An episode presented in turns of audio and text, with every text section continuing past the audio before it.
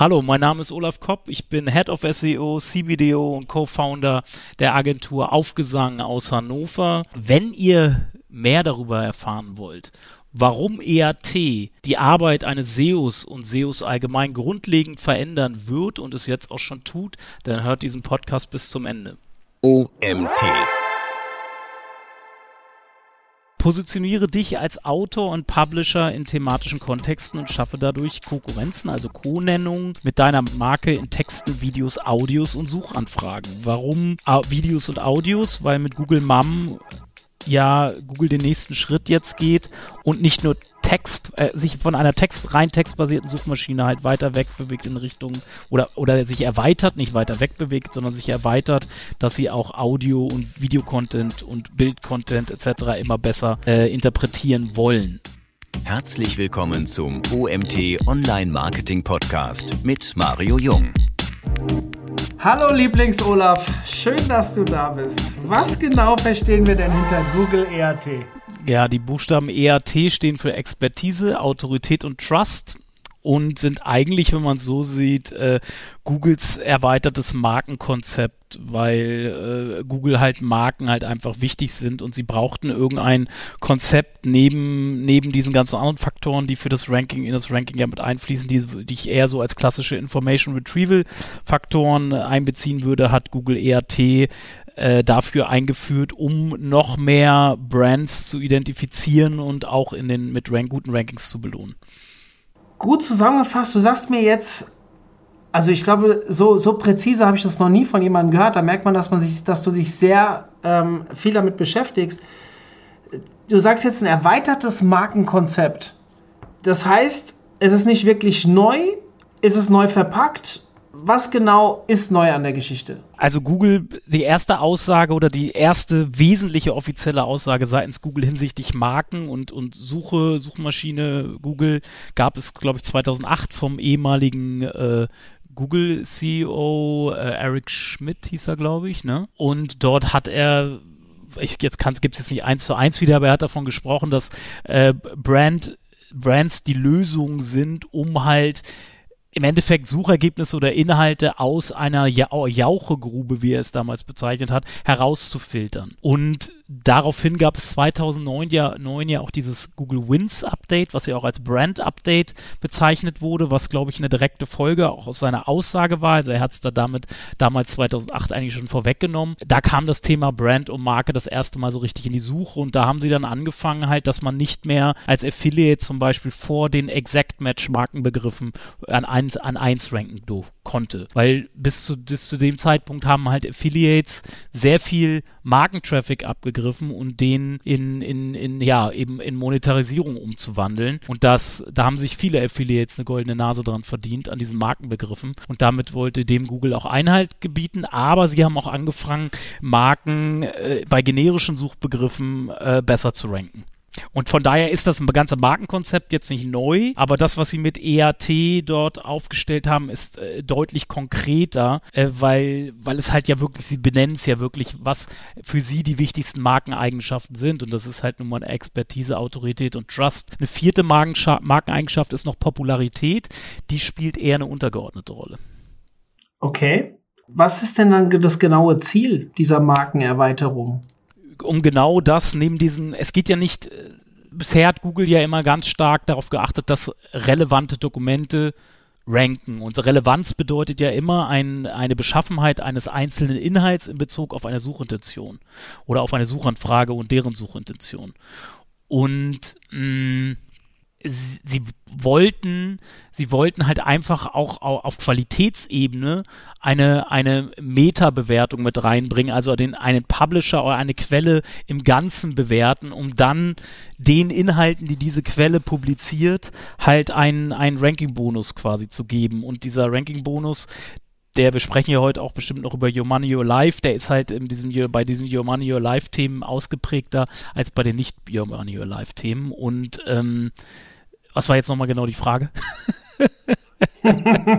was das Ziel genau von ERT ist. Also natürlich Markenerweiterung und so weiter. Ähm, du hast jetzt, vorhin hast du von der Jauchegrube geredet und äh, jetzt äh, also, also, also theoretisch kann jeder, kann ja jeder äh, jeder, also ich nehme mal ein Medizinthema. Theoretisch kann sich ja jeder äh, Informationen zusammensuchen und jeder wäre theoretisch in der Lage, über bestimmte Themen Inhalte zu publizieren.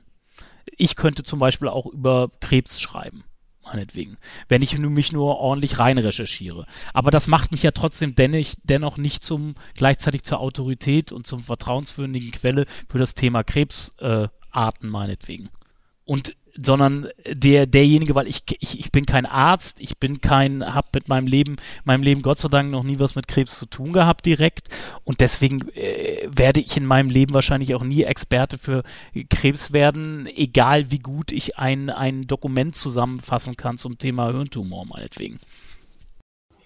Mhm. Kann man das kurz gefasst sagen, Googles Kampf gegen Fake News? Spielt damit rein. Das ist ja gerade das Spannende bei der ganzen Geschichte. Ähm, das ERT-Konzept gibt es jetzt seit 2014, also zumindest hat es da das erste Mal den Weg in die Google Quality Rater Guidelines gefunden, in die Version 5.0, glaube ich, bin mir nicht ganz sicher.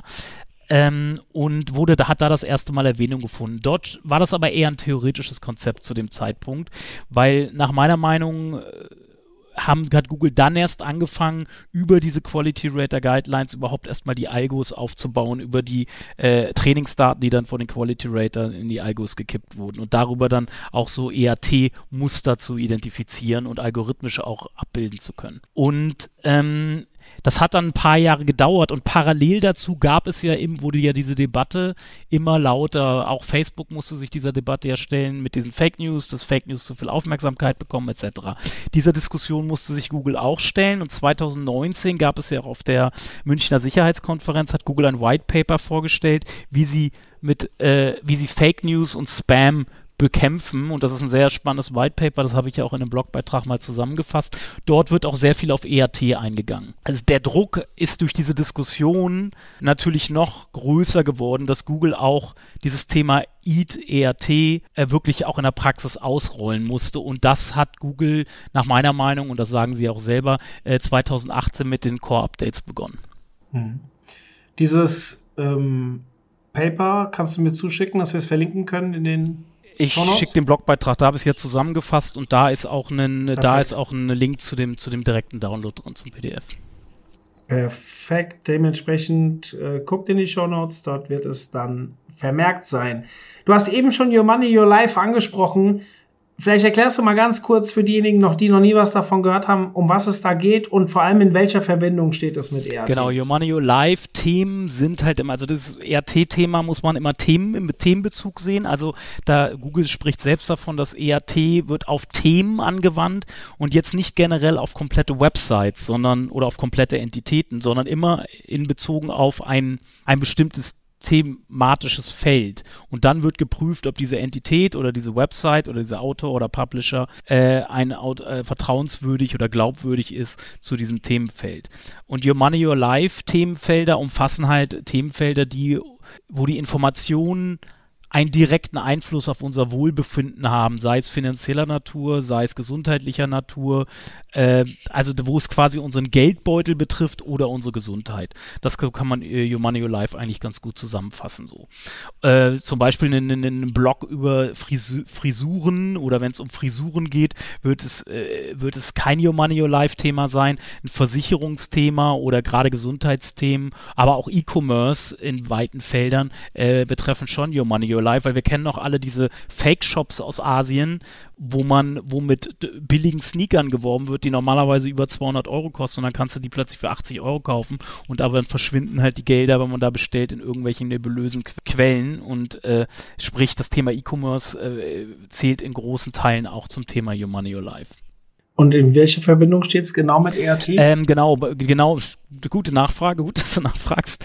Äh, Gerade bei den, bei den Bereichen ist es für Google halt wichtig, dass die äh, Informationen vertrauenswürdig sind und, und von einer glaubwürdigen Quelle stammen. Weil wenn Nutzer Google benutzen und zum Beispiel diese Fake-Shops äh, weit oben bei Google ranken, dann äh, wirkt sich das negativ auf die Nutzererfahrung mit der Suchmaschine aus. Und Googles Pr Prämisse Nummer eins ist Nutzer, die Nutzererfahrung mit deren Dienstleistung, die sie am, am, Schlu am, Schluss mit ihrer Suchmaschine anbieten, auch ähm, äh, höchstmöglich zu erfüllen. Und wenn ich natürlich immer wenn ich, wenn ich, wenn ich auf Fake-Seiten oder irgendwelche komischen Verschwörungsseiten irgendwie immer oben ranken, wenn ich zu brisanten Themen oder äh, sensibleren Themen halt google, dann ist es keine gute Nutzererfahrung und somit verliert man auch dann das, das Vertrauen in eine Suchmaschine.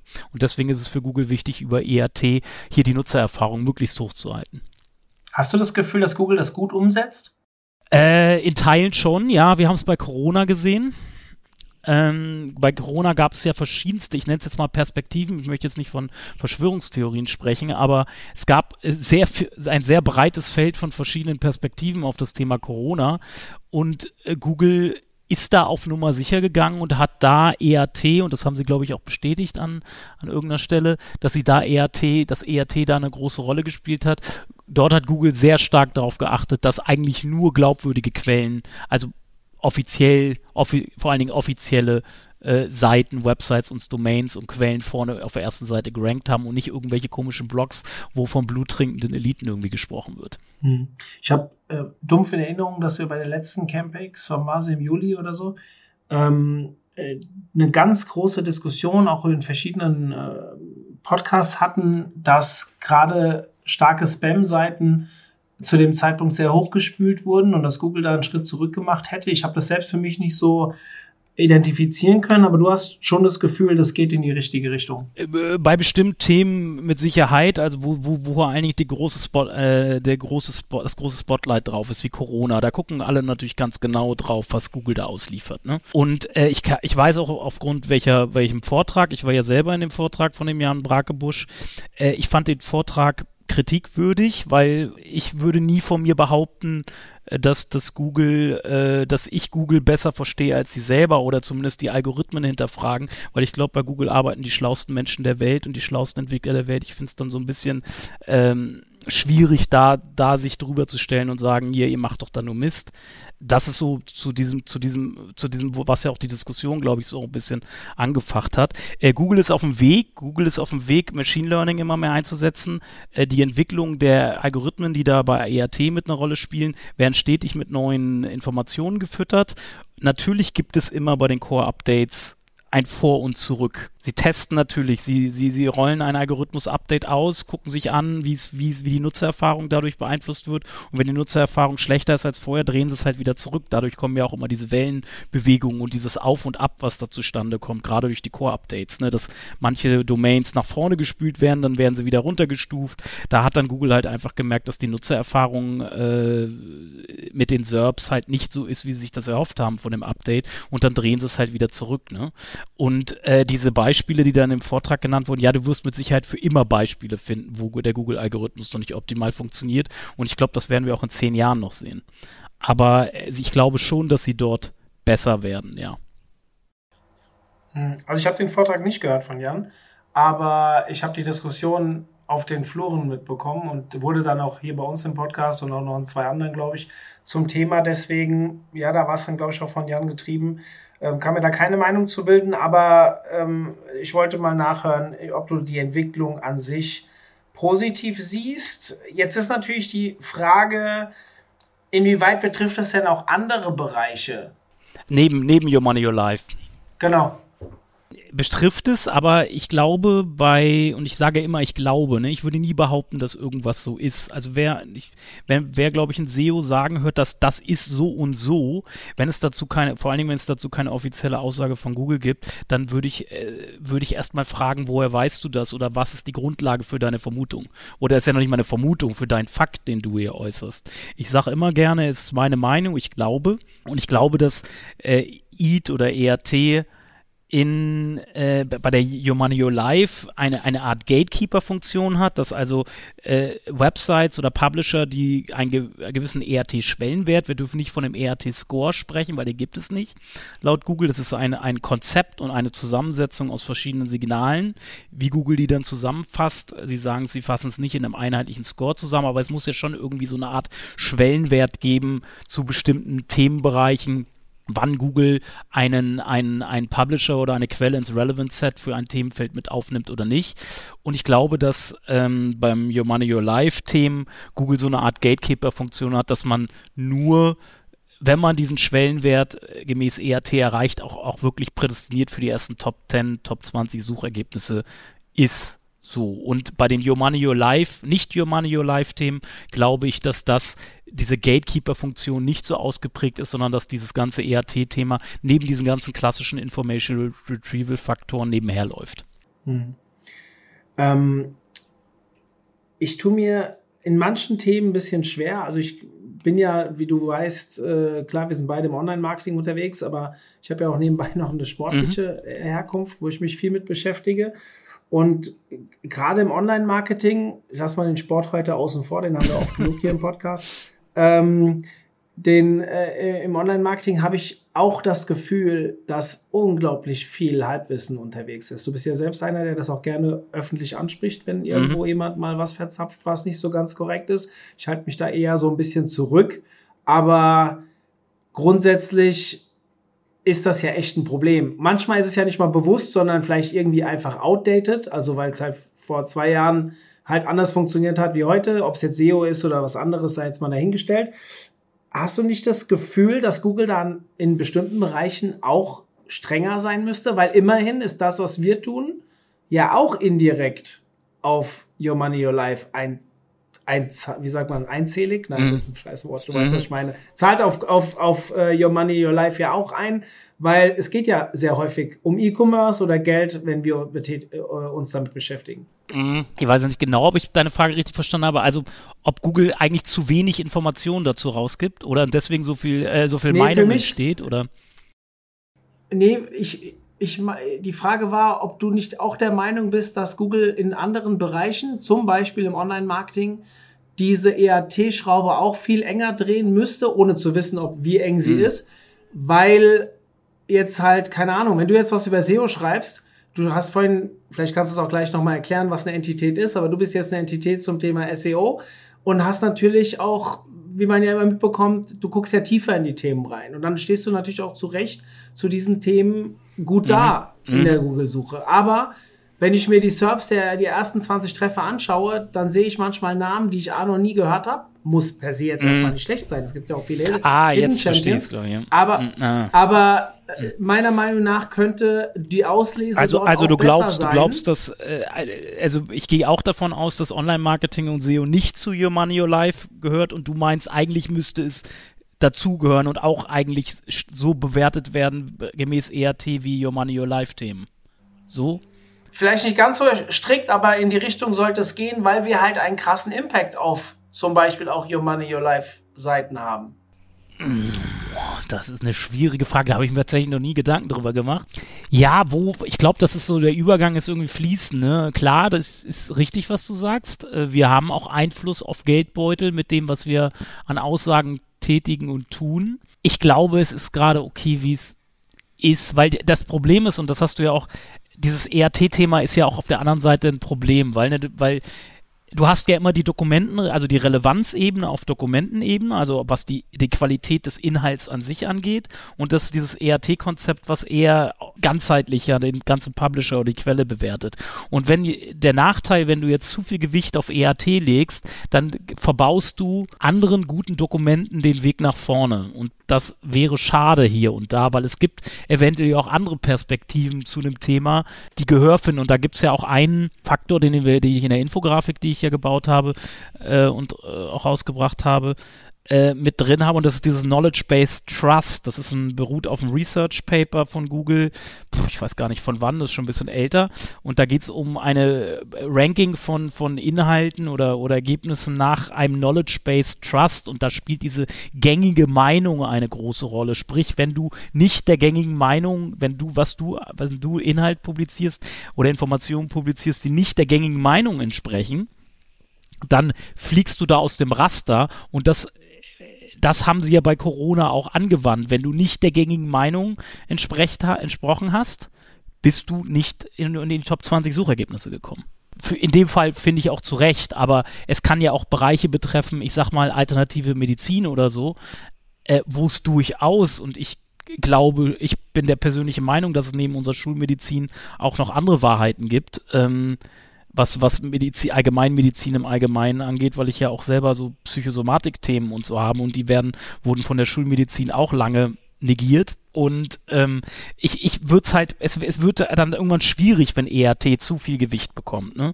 Weil es gibt ja nicht nur, in der Regel gibt es nicht nur die eine Wahrheit, es gibt mehrere Wahrheiten und die ist immer sehr subjektiv geprägt, ohne jetzt in irgendwelche philosophischen äh, Themen abdriften zu wollen. so. Und dem musst du natürlich auch Raum geben, finde ich, in gewissem Maße. Ja, das ist dann wieder eine Ansichtssache. Ja. Ne? Also brauchen wir jetzt, glaube ich, nicht zu mhm. tief zu diskutieren. Äh, ist ein spannendes Thema. Ich halte es auch weg von Corona. ja, aber, nee, Corona lassen wir da mal außen vor. Ich, nicht, dass das jetzt in falschen Hals kommt. Aber auch, im, aber auch im, ja, nein, 100 Prozent. Mhm. Aber auch im äh, SEO-Bereich. Ich meine, äh, bist du für Link-Building, bist du gegen Link-Building? Und äh, da hast du dann natürlich auch verschiedene Wahrheiten und keine Ahnung. Ich bin, ähm, auch sehr, also wie soll ich sagen, ich bin nicht sehr skeptisch, was das EAT-Prinzip angeht. Das nicht. Ich finde das eine gute Geschichte, die Google da vorantreibt. Ich bin nur noch in manchen Bereichen sehr skeptisch in Sachen Anwendung, glaube aber, dass Google einfach auch noch Zeit braucht. Ja, also auf das, jeden Fall. Diese, also Beispiel Hummingbird Update, ne? War im zwei Jahr 2013. Du hast gar nichts von diesem Update gemerkt und es war das eins der größten Updates, die Google jemals gemacht hat. Und du hast gar nichts gemerkt, jahrelang nicht. Und das sind alles die wirklich großen Updates, da sie auch viel großteils auf Machine Learning auch beruhen. Und, und so Sachen wie Natural Language Processing und sowas ja Teil des Machine Learning ist. Es braucht Zeit. Es braucht Zeit und wir, das läuft alles im, im Hintergrund und wir merken davon erst Jahre später was. Das Gefühl habe ich auch. Und gerade jetzt kommen wir bei EAT Du hast das Thema Entitäten angesprochen. Ich würde dich gerne bitten, erklär doch mal ganz kurz, was eine Entität ist und ähm, ja, damit die Leute es ein bisschen besser Also eine verstehen. Entität ist am Schluss in der ist ein Begriff kommt aus der Datenbanktheorie oder aus der Semantik. Das ist in beiden Bereichen äh, verortet. Ähm, Google betrachtet das, das Ganze eher aus einem, beides eigentlich, betrachten es aus einer Datenbank-Sichtweise als auch auf einer Semantikebene und Entität ist im Endeffekt eine eindeutig, ein eindeutig beschriebenes Ding. Völlig unabhängig vom Entitätsnamen. Zum Beispiel, ich nehme mal ganz gerne das Beispiel Jaguar. Ein Jaguar kann, ist, der Entitätsname ist ja identisch, aber ein Jaguar kann verschiedene Bedeutungen haben. Es kann Tier sein, es kann eine Automarke sein, es kann Panzer sein oder ein Panzertyp oder Panzerart. Und äh, die Bedeutung zu erkennen hinter einem Begriff, der eventuell auch mehrdeutig ist, äh, dafür ist es wichtig, erst, das wäre ein Anwendungsfall, dafür ist es wichtig zu unterscheiden, was, wie unterscheidet sich denn die Bedeutung dieser sonst gleichen Begriffe im Kontext, und das man wird natürlich über den Kontext, in dem sie verwendet werden, dann gemacht. Und Entitäten sind im Endeffekt Dinge des Seins, das können Menschen sein, also es können, können Entitäten des Entitätstyps Personen sein oder Organisationen oder Bücher, Filme, bis hin sogar zu, zu einzelnen Websites, äh, Websites sind dabei in der Regel gehören immer zu einer sind eigentlich immer digitale Abbilder einer einer einer einer Entität, sage ich jetzt mal, können aber auch selber als Entität betrachtet werden. Also im Endeffekt sind ist dieses Thema Entitäten recht breit und was alles Entitäten sind. Für Google selber sind für das Ranking ist für Google halt sind die ist für Google sind für Google die Entitätstypen Personen und und Organisationen beziehungsweise Unternehmen beziehungsweise Marken halt spannend. Ne? Mhm. Zu was ist Olaf Kopp eine Entität? Ähm, für das, wo ich mich positioniert habe, also in, im Endeffekt in den Bereichen Suchmaschinenoptimierung, äh, Content Marketing und wenn man so will, in dem ganzen Online-Marketing-Themenfeld und bis hin vielleicht sogar zu Marketing. Und das ist halt auch eine spannende Frage, die man nicht so, die man nicht klar beantworten kann, weil man dazu keine Informationen auch hat, wie zu vielem nicht, was ERT betrifft. Man weiß nicht, wie groß diese Themenfelder sind, für die dann ERT angewendet sind. Bin ich jetzt eine Entität nur für SEO oder bin ich für Marketing eine Entität zum Beispiel? Ne? Weil Marketing, wenn man Marketing mal als Oberthema nimmt und SEO als Unterthema, wie breit wird das denn so? Und meiner Erfahrung nach ziehen sie diese Themenfelder schon recht breit. Also ich, ich, das kann das nur aus meinen eigenen Erfahrungen mit den eigenen Projekten. Ich ranke sowohl für Marketing als auch für SEO in den, in den Top drei, drei bis fünf Suchergebnissen zum Beispiel. Ne? Und aus der Erfahrung raus kann ich auch, auch nur für mich immer nur mich dem nähern, um dem mir da eine Antwort zu geben, aber ohne eben die, die, die Wahrheit zu kennen. Ne? Glaubst du, dass es nachteilig wirkt, wenn man eine Entität in zwei unterschiedlichen Bereichen, also komplett fremden Bereichen ähm, aufbaut und auf einer Webseite spielt? Ja. Ich hatte letztens eine Frage von einem LinkedIn-Kontakt, äh, der Johannes Fraupel, der ist eigentlich, äh, Grüße gehen hier auch raus, äh, der hat, der ist auf der einen Seite Psychologe und auf der anderen Seite Texter. Also er bietet Textdienstleistungen an, ist aber auch Psychologe und er hat mir genau die Frage gestellt, äh, soll er das beide Themenfelder auf einer Seite spielen oder soll er zwei Domains aufmachen? Und ich habe ihm gesagt, er sollte zwei Domains aufmachen. Er bleibt dann zwar dieselbe Entität, was natürlich dann schwierig wird, weil Psychologie und, und Texten ist doch relativ weit auseinander. Natürlich kann man da wieder sagen, ja, gehört irgendwie zusammen, auch weil man ja irgendwie psychologische äh, Erkenntnisse auch im Texten anwenden kann, aber von Grund aus sind es ja zwei verschiedene Dienstleistungen, die auch unterschiedliche Zielgruppen ansprechen. Von daher ähm, würde ich da eine, zumindest auf Domain-Ebene auf jeden Fall eine klare Trennung machen, weil ich glaube, es wird schwierig, dass Google eine Website, äh, sowohl Inhalte von einer Website sowohl für Psychologie-Themen als auch für Texter-Themen irgendwie ranken würde. Hat das, war das die Antwort auf die Frage? Ja, okay. das war die. Ich habe ich hab diese Fälle auch schon öfters auf der Uhr gehabt. Also keine Ahnung, eine Freundin macht ähm, Marketing und Yoga. Oder mhm. jemand, der ist Fremdenführer irgendwo, ich weiß nicht mehr genau, wo es war. Und auch Marketingmitarbeiter war bei mir im Seminar und der hat mir auch diese Frage gestellt. Ich kann es auch bei mir sehen. Ich meine, ich habe mich irgendwann bewusst gegen den Fußball mhm. entschieden. Ähm, äh, mache jetzt Online-Marketing, weil ich auch eine Entität zum Thema Online-Marketing mhm. sein möchte. Ähm, man findet aber immer noch unter meinem Namen extrem viele alte Beiträge auf transfermarkt.de mhm. und so mhm. weiter zu meiner Person. Das werde ich nie komplett abschütteln, aber ich forciere es momentan mhm. nicht und versuche dort nicht öffentlich aufzutreten, um diese Gewichtung ein bisschen in eine andere Richtung zu kriegen. Weil ich mir immer einbilde, dass es negativ ist, wenn ich in zwei sehr stark bin. Wobei es wahrscheinlich gar nicht gesagt ist, dass das eine dann dadurch benachteiligt wird, sondern eher auch Google schafft es, das getrennt zu betrachten. Aber man weiß es halt auch nicht genau. Also ich zumindest nicht. Also wenn du dir die Faktoren anguckst, die ich ja auch in der Infografik zusammengefasst habe, da ist noch ein weiterer entspannender Faktor und zwar der Anteil der Dokumente, die zu, du zu einem thematischen Dokumentenkorpus beigetragen hast. Ähm, je höher dieser Anteil ist, desto wichtiger wirst du in diesem Themenfeld mhm. hinsichtlich ERT und als Autorität und Experte halt dann für Google. Das bedeutet, äh, wenn du viel, wenn du die Zeit, aber wir haben ja alle auch nicht nur begrenzt Zeit, wenn du jetzt genauso viel Engagement in deinen Fußballinhalte oder in deine Fußballkonkurrenz oder in diesem Fußballthema äh, reinlegen würdest und so viel publizieren würdest, wie du es für das Online-Marketing-Thema machst und das noch auf zwei unterschiedlichen Domains spielst, dann glaube ich schon, dass du das hinkriegen könntest. Mhm. Zeit. Ja, Zeit. Du hast ein gutes Stichwort gesagt. nee, ist ein total spannendes Thema.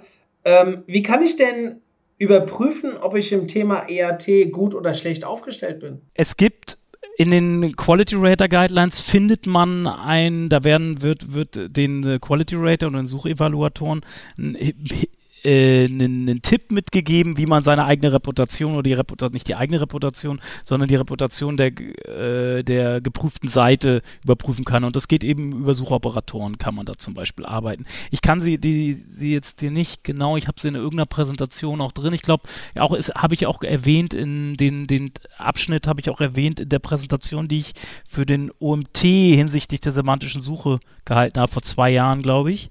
Mhm da hatte ich, glaube ich, die, die, den Auszug mit drin.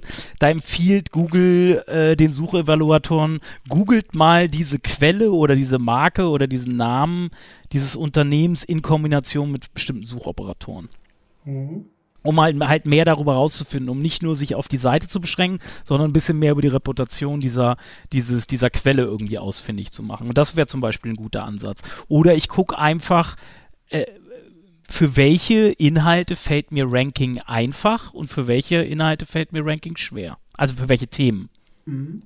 zusammengefasst. Und da, das, da kann man das auch ganz schön, weil ich habe ja, ich bin ja damals, ich beschäftige mich jetzt seit 2014 mit dem Thema ERT und mit dem Thema digitaler Markenaufbau und das hatte einen ganz bestimmten Hintergrund. Ich habe bei der, bei meiner Seite, der SM Deutschland Seite, die ja nicht mehr mir jetzt gehört, sondern die ja an die Agentur übergegangen ist, äh, aber immer noch mein Baby ist, weil ich sie immer noch äh, alleine bewirtschafte, sage ich mal. Äh, dort habe ich mal 2013 festgestellt, 2013, 2014 rum, dass ich mit schlechten Inhalten gut gerankt habe. Die waren teilweise so schlecht, dass es mir, unangenehm war.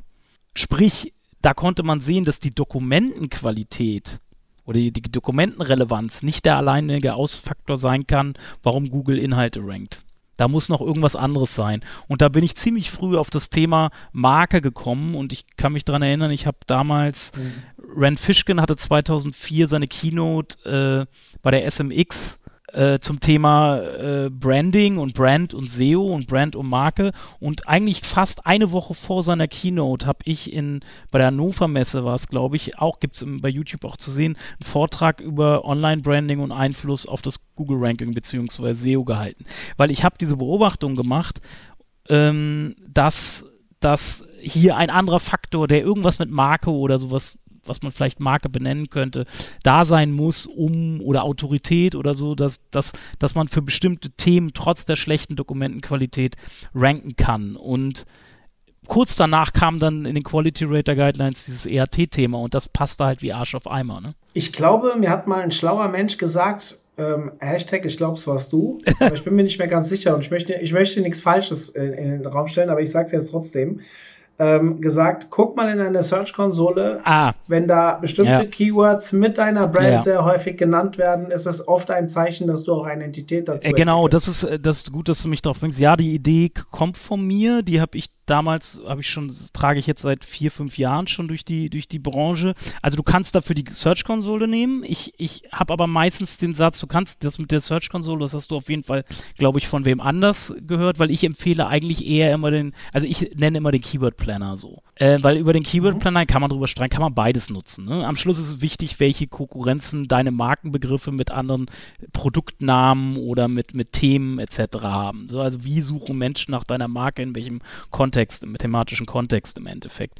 Und du kannst beim Keyword Planner halt, das Spannende ist, du kannst beim Keyword Planner ja nicht nur bei den Keywords beginnen, sondern du kannst bei der Website beginnen. Und wenn du da mal eine Domain eingibst, dann gibt dir Google ja Keyword-Vorschläge aus nach Relevanz sortiert. Mhm. Und die Liste kannst du dir auch mal angucken. Und vor allen Dingen sind da spannend die Begriffe, die erstmal die mit deiner Brand in Verbindung gebracht sind, die Suchanfragen. Aber über den Filter kannst du auch mal die Brand ausblenden und dann bekomm, behältst du ja trotzdem eine nach Relevanz sortierte Liste bloß mit generischen Begriffen. Und diese generischen Begriffe ohne deine Brand, die sind ja auch nach einer Relevanz sortiert und stehen in irgendeiner Verbindung mit deiner Brand beziehungsweise deiner Domain, deiner Website. Also da gibt es ja eine semantische semantische Verbindung irgendwie oder äh, bezüglich auf die Relevanz oder Semantik eben eine Verbindung zwischen diesen generischen Begriffen und deiner Website. Und das ist auch eine schöne, äh, wenn da halt dann keine Begriffe auftauchen, generische Begriffe, für die du gerne gefunden werden willst oder aus dem Themenfeld, für was du dich gerne positionieren willst, dann solltest du da äh, nacharbeiten oder eben dich oder umgekehrt eben wenn du diese Begriffe findest, solltest du in diesen Themenfeldern mehr Inhalte schaffen, weil da wirst du wahrscheinlich Ranking-Vorteile haben. Kann man die Bereiche E, A, T auch einzeln betrachten und einzeln optimieren? Ich habe das mal probiert auseinander zu klambüsern, aber dabei ist mir auch aufgefallen, dass das äh, nicht so leicht ist und ich weiß auch nicht, ob das so schlau ist, das zu machen. Also ich habe jetzt mal, ähm, ich habe es versucht und ich habe es auch in diversen Präsentationen auch so präsentiert, aber es ist schwierig. Ich würde sagen, Expertise bei Expertise bezieht sich Google vor allen Dingen so auf so äh, digitale Abbilder deiner Entität im Netz. Das können die eigene Website sein, also die, was du da publiziert. Es können Pro Social Media Profile sein, was da drin stehen hat, ein Twitter-Profil oder zum Beispiel oder irgendwas, was du, also irgendwelche oder Speaker-Profile meinetwegen oder mein OMT-Profil bei euch zum Beispiel, also solche Profile, wo man mehr über die Entität an sich herausfinden kann. Autorenseiten, Autorenprofile, solche Geschichten. Das, da glaube ich, könnte, das könnte für Expertise herangezogen werden. Für Autorität, ähm, glaube ich, äh, da geht es dann darum, äh, so Gastbeiträge, Interviews, die mit dir geführt werden, wo du dich jetzt noch mehr, wo es darum geht, in welchen Kontexten und wie häufig positioniert sich diese Entität, ich als Autor oder Olaf Kopp, in bestimmten Themenbereichen? Wie, wie, wie, wie, wie engagiert bin ich da? Wie häufig tauche ich in bestimmten thematischen Kontexten zu, in anderen Dokumenten, die nicht meine Website sind? Äh, zu einem Thema auf und der Trust sind dann halt solche Sachen, wie könnten solche Sachen sein, wie, wie generell meine, meine, die Nennung meiner, meiner, meiner Brand zum Beispiel oder meiner Marke, meiner Person, Bewertung, Nutzung von HTTPS und solche, da HTTPS, das sagt ja selber Google, ist ein ganz kleiner Ranking-Faktor, aber äh, wenn man mal so guckt, HTTPS, da geht es um Sicherheit und die Brücke von Sicherheit zu Vertrauen ist relativ kurz. Und du hast von einem vierten Faktor geredet, den wir vernachlässigen wollen. Ich würde ihn ja. trotzdem gerne ansprechen. Popularität. Mhm. Was steckt da dahinter? Und warum ist das nicht in den drei Buchstaben mit drin? Es könnte ja auch Pete heißen. Oder? Ja, Popularität ähm, ist ja erstmal ein reiner Bekanntheitsgrad. Ne? Bei Popularität fehlt aber der, der Kontext, der thematische. Und wenn Google halt Entitäten einordnen will in den thematischen Kontext, hilft Popularität alleine nicht weiter. Also das reine hohe Suchvolumen nach meiner Brand mal übertragen auf die, auf die Suchmaschine, ne? was ja ein Popularitätssignal wäre. Also die Exact Match Brand, wie oft wird die gesucht, sagt nichts darüber aus, wie viel Vertrauen, Expertise und, und Autorität ich in einem Themenfeld habe, weil ich es kontextlos ist. Mhm. Da wir ein Hands-on-Podcast sind, lieber Olaf, und ich meinen Hörern immer gerne nochmal ein paar Tipps mitgebe, auch hier und heute die Bitte an dich, welche fünf Tipps, können auch vier oder sechs sein, kannst du dir überlegen, ähm, würdest du unseren Hörern ganz konkret an die Hand geben, um sich im Thema Google ERT besser aufzustellen? Also der erste Tipp, den ich geben würde, ist, dass man Google es einfach machen sollte, äh, hinsichtlich dieser Expertise, wenn es so sein sollte, die eigene Entität möglichst offensichtlich für Google zu, zu verknüpfen oder vielleicht zu verlinken mit anderen Repräsentanzen meiner, meiner Entität, wie zum Beispiel klar, dass klar ist, welche Domain gehört zu meiner Entität, welche Apps gehören zu meiner Entität, welche YouTube-Kanäle, welche Wikipedia-Einträge, äh, meinetwegen auch Wikidata-Einträge, Social-Media-Profile, Autorenprofile und, und, und, und, und. Also ich muss Google diesen Kontext möglichst äh, es Google äh, sehr einfach machen oder möglichst einfach machen, meine Entität in eine Schublade, in einen thematischen Kontext zu bringen. Und das mache ich halt und, und auch mit einer, dadurch mit einer gewissen Expertise zu versehen. Und das tue ich halt, indem ich Google helfe, alle Repräsentanzen oder Rep Repräsentanzen oder digitalen Abbilder meiner Entität im Netz zusammen zu verknüpfen, weil am Schluss, das, das sieht man ja auch, wenn man von sogenannten Brand-SERPs spricht, die Brand-SERPs stellen ziemlich gut dar, wie Google meine Marke wahrnimmt und was Google da rankt und was Google mit welche anderen Websites, Profile etc. Äh, Google mit meiner Entität verknüpft. Meinst du mit verknüpfen wirklich verlinken oder inhaltlich verknüpfen? Verlinken ist das klarste Signal für Google. Also Links sind immer noch für Google das klarste Beziehungssignal, sag ich mal so. Mhm. Weil es halt einfach durch die Bots und Crawler halt einfach zu identifizieren ist.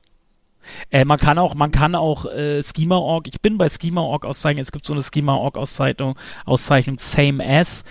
Ich bin da aber der Meinung, dass Schema.org nur eine Zwischenlösung ist, also strukturierte Daten an sich nur eine Zwischenlösung für Google ist und dass sie eigentlich für Google nur als äh, manuell verifizierte Trainingsdaten für deren Machine Learning Algos nutzen und sie eigentlich auch ohne, ohne, also ohne strukturierte Daten auskommen wollen und sie es nur nutzen, dankbar annehmen, aber man es langfristig eigentlich nicht braucht. Aber es schadet auch nicht. Nö.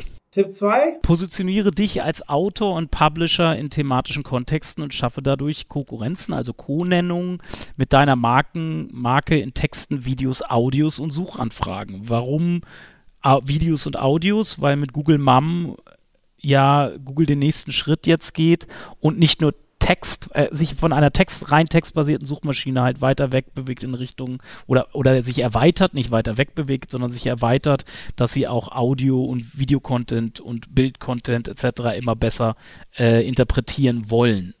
Und Suchanfragen, klar, äh, ich habe es ja vorhin angesprochen, wenn viele Menschen deine Marke in einem bestimmten Kontext thematischen Kontext googeln oder suchen, dann wird das höchstwahrscheinlich ja einen Effekt dann haben, wie Google mich hinsichtlich ERT bewertet. Also wie ich müsste da in meinem Marketing und meiner Kommunikation halt kreativ und schlau agieren, wie ich diese äh, Suchanfragenmuster, so wie ich sie auch immer gerne bezeichne, oder Suchmuster quasi äh, proaktiv antriggern kann, dass Menschen in Suchmaschinen gehen eben und meine Marke in Verbindung meinetwegen mit äh, Nike Sneaker oder so suchen. Gut, das wäre jetzt für dich eher kontraproduktiv, aber wie meinst du das? Wenn du mit Nike-Sneakern verknüpft ist. Nee, das nicht. Mir würde das. Aber warum sollte, warum sollte einer nach Olaf Kopp Nike Sneaker Ja, googeln? Also wüsste ich jetzt nicht. Kam nicht so rüber, kam nicht so Okay, rüber, wie ich rüberbringen wollte.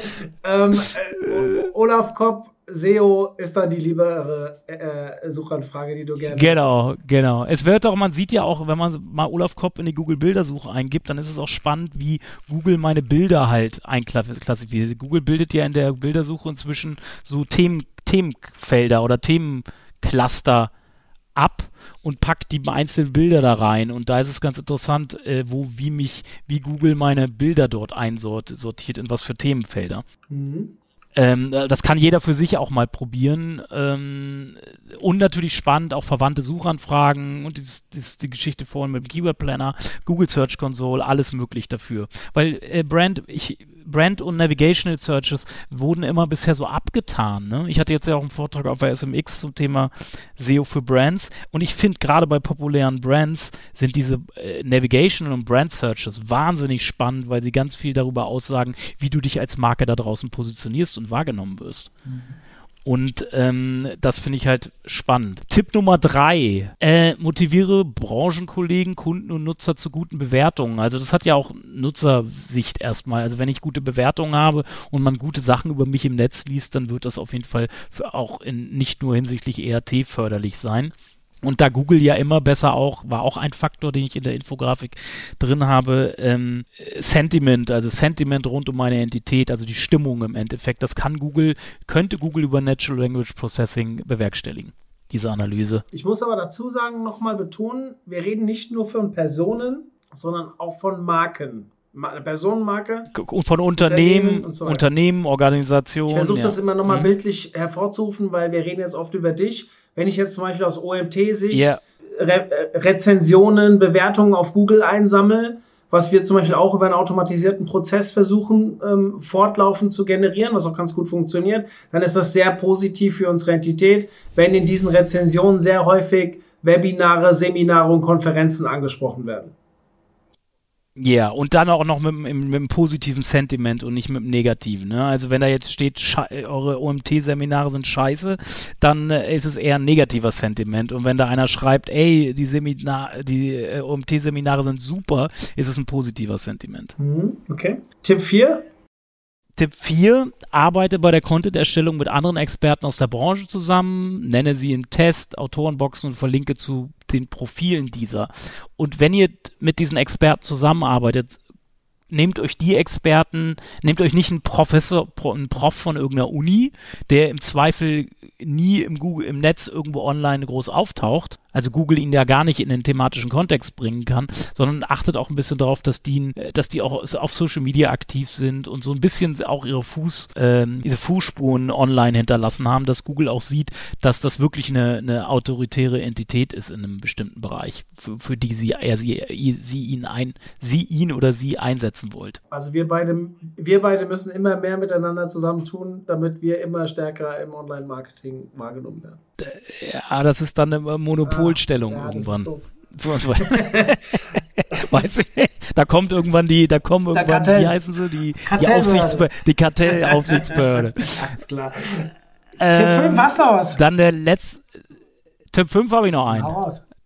Ähm, arbeite als SEO mit den Kollegen aus Marketing Kommunikation zusammen und kläre sie über die möglichen Effekte aus ihrer Arbeit auf Ranking und Sichtbarkeit bei Google auf. Das bedeutet, wir SEOs durch das ganze aufkommende ERT-Thema, diese ERT-Faktoren, ähm, die mög, die, die, die das, das können, wie gesagt, ich habe da 14 bis 18 zusammengefasst in der Grafik. Das können auch noch mehr sein, es können auch weniger sein. Das ist einfach nur eine Vermutung, aber auf jeden Fall wird es Signale geben, die, die Google da heranzieht, um eine ERT-Bewertung zu machen. Und diese Signale werden gro können großteils nicht durch SEOs beeinflusst werden, sondern durch Marketing und Kommunikation, gegebenenfalls noch PR. Aber sie haben halt Effekte auf das Ranking und ein SEO sollte halt, wenn er, weil er der Hauptverantwortlich für die für das Ranking in Suchmaschinen ist, sollte er darauf achten, dass er mit diesen Bereichen kooperiert und sie mit einbezieht und sie auch aufklärt und dass man eben die Synergieeffekte aus deren Arbeit für auch für SEO und Ranking nutzen kann. Also mit Tipp 5 hast du mir mein schlaues Absch Abschlusswort leider vernichtet. Ich wollte ganz toll Oh. zum Ende hinzufügen, Leute, und bitte denkt ganzheitlich, Ich gehe sogar noch einen Schritt weiter. Alle Abteilungen, egal ob Support, Sales und so weiter, und unterhaltet euch mit denen. Jeder, der nach draußen irgendeine Wirkung hat, sollte abgeholt werden, was theoretisch möglich ist. Support natürlich jetzt weniger als äh, Marketing oder Kommunikation.